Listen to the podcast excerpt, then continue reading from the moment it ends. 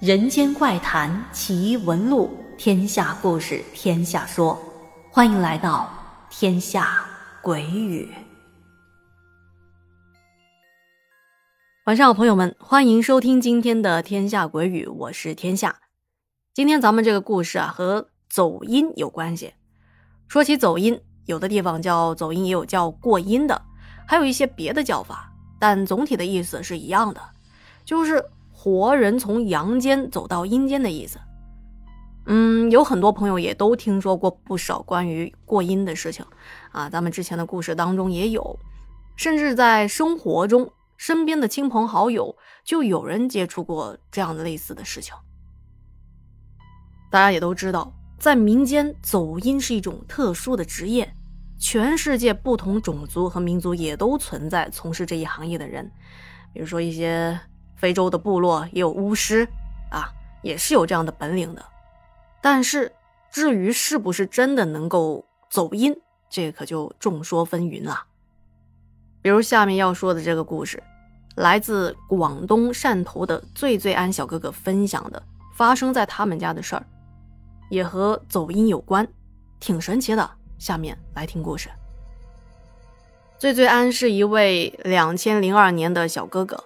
老家在汕头潮南区的某个村，他说，在我们村有一个历史悠久的老寨，这个老寨的四周都是那种四五米高的围墙，围起来，然后围墙里头有很多古老的民居。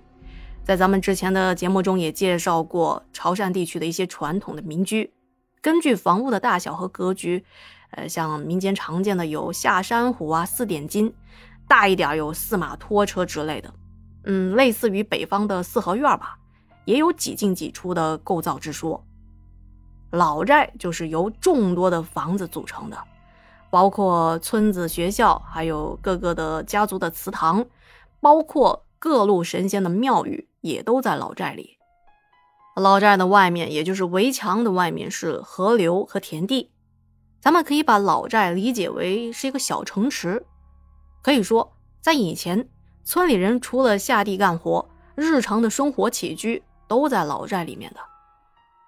醉醉安说：“我们村的老寨距离现在也好几百年了，时过境迁，现在大部分的人都搬出来住到别的新房子，只剩下一些老人住在老寨里头。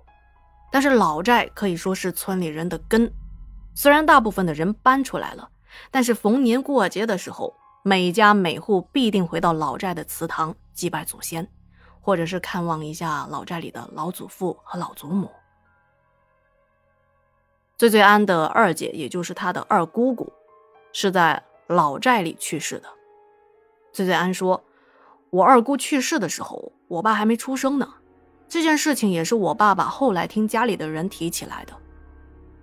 事情发生的时间大概在六十年代的末期，当年。”二姑还很小，有一天不知道怎么的，早上她就跟她的母亲，也就是我奶奶说她肚子疼。奶奶以为她就是吃坏了肚子，就跟她说：“那你肚子疼去上一下厕所就好了。”这事儿就没太上心。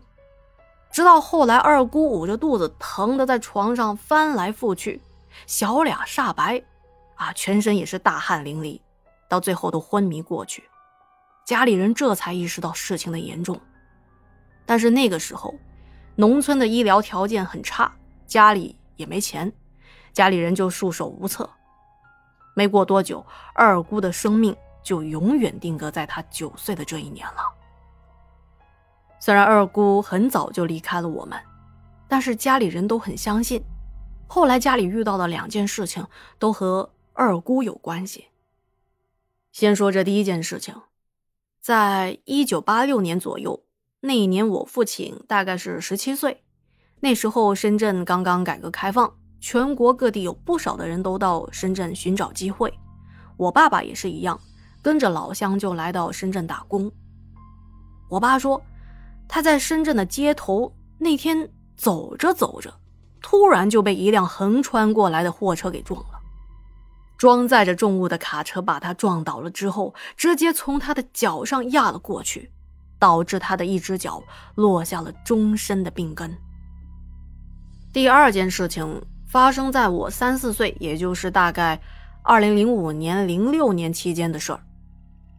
那个时候我爷爷去世了，我们这边有个民间的习俗，在亲人去世之后，会选一个日子，请当地的洛神婆来询问刚去世的亲人过得好不好。洛神婆也就是传说会走阴的人，一般的说法是，洛神婆的身上有神仙，能够请神仙上身，然后呢，进到这个阴间之后，再去请那些已经去世的亲人上到洛神婆的身上。所以，虽然洛神婆是肉体凡身，但是她的灵魂能够通过亲属提供的往生者的生辰八字。到阴间找到往生者，然后再由往生者上到洛神婆的身上，从而跟阳间的人进行沟通。啊，再次强调一下，这只是在讲故事，呃，民间上确实也有这些说法，但是是真是假，咱们就是当故事听听就好了。回到故事中来，醉醉安说这些事情我也不在场，这都是听我的父母说的。我爸妈说，当时洛神婆突然之间就变成了我爷爷的声音，在场的人全部都惊呆了。我爷爷就说了一些比较日常的话啊，从神婆的嘴里说出了爷爷的话，这不是重点，重点是我爷爷接下来说的。我爷爷咳嗽了两下，他说：“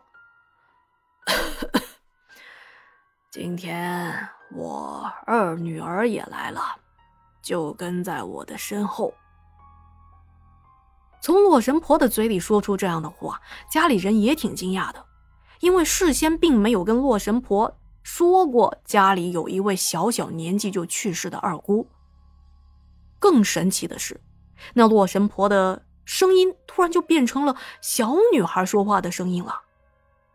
她是这么说的：“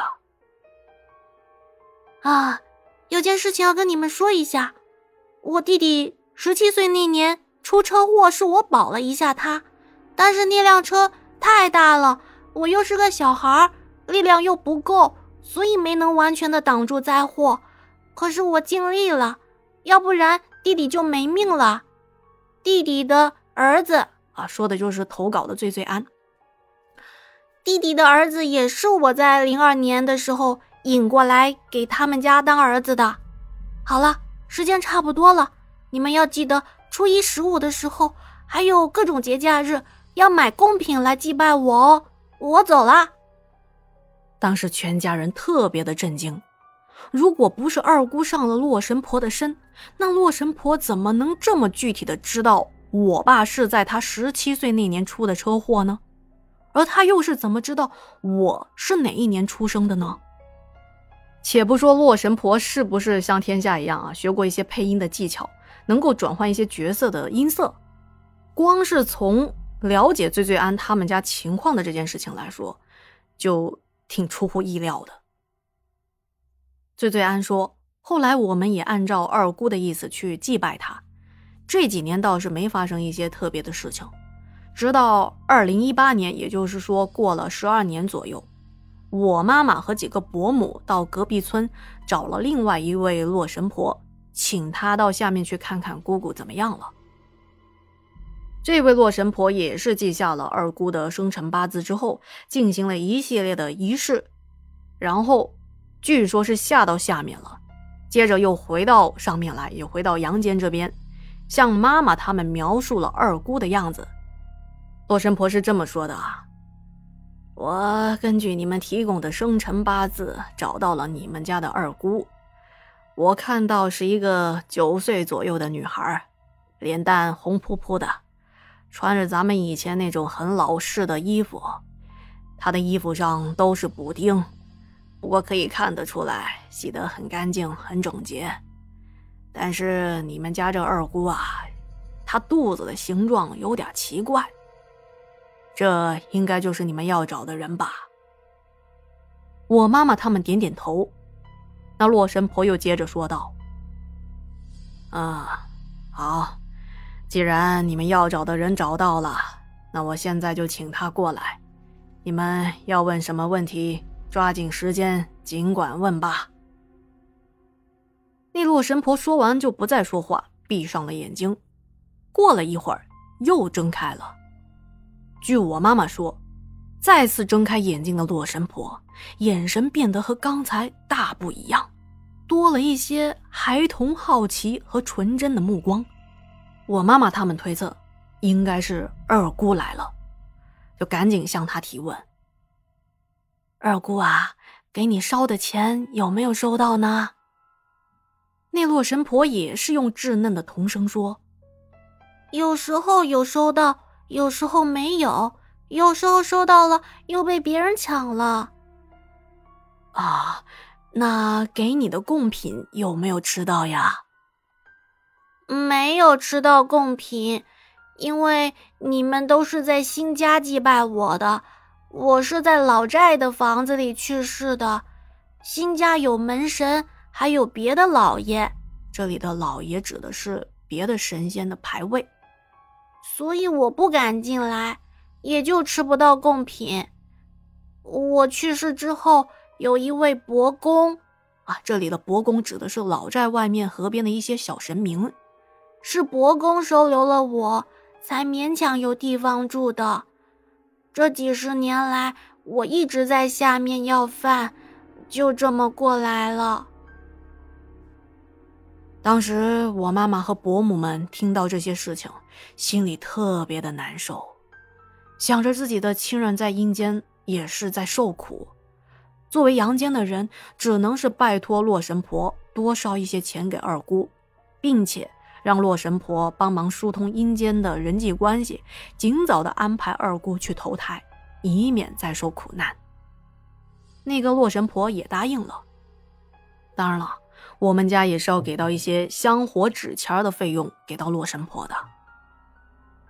关于我二姑的事情到这里就结束了，我们也不知道二姑最终投胎了没有。如果她还没投胎的话，也不知道她现在的日子过得怎么样，过得好不好。如果我有走阴的本事，我想我一定会亲自下去看看我的二姑的。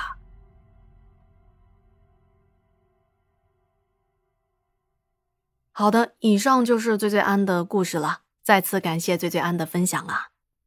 我是这么看待这件事情的啊，且不论走音的事情是真是假，家里人对于过世亲人的牵挂，那都是真心实意的，不仅会思念他们，也会关心他们在那边过得好不好，所以才会产生想拜托人去走音，帮我们去了解、打探一下。底下的亲人过得好不好的这种行为吧，而这些行为也是一种精神上的寄托吧。好的，以上就是今天的全部内容了。如果觉得故事讲的还不错，别忘了给天下点赞、留言和转发哦。另外，也欢迎您加入天下的洗米团，畅听所有的付费节目。我在洗米团的节目等着您哦。那咱们下期再见吧，晚安。